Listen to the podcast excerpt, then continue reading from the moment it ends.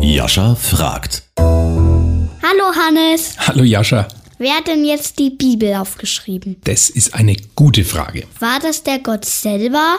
Pass auf, das war so.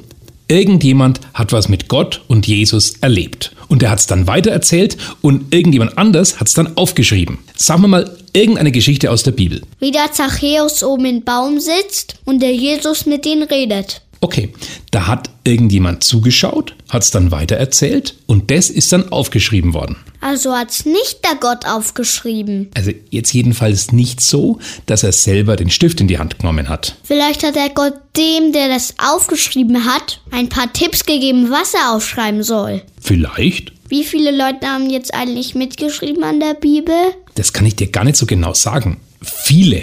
Da gibt es ja nicht nur Geschichten. Manche haben auch Briefe geschrieben, die in die Bibel reingekommen sind. Und alle haben da ihre eigene Sicht. Deswegen können bei so vielen Leuten auch mal Sachen drinstehen, die gar nicht so richtig zusammenpassen. Ganz viele Leute, aber ein Gott. Richtig. Und wenn der Gott will, dass jetzt eine neue Geschichte in die Bibel reinkommt? Uh, das wird dann schwierig.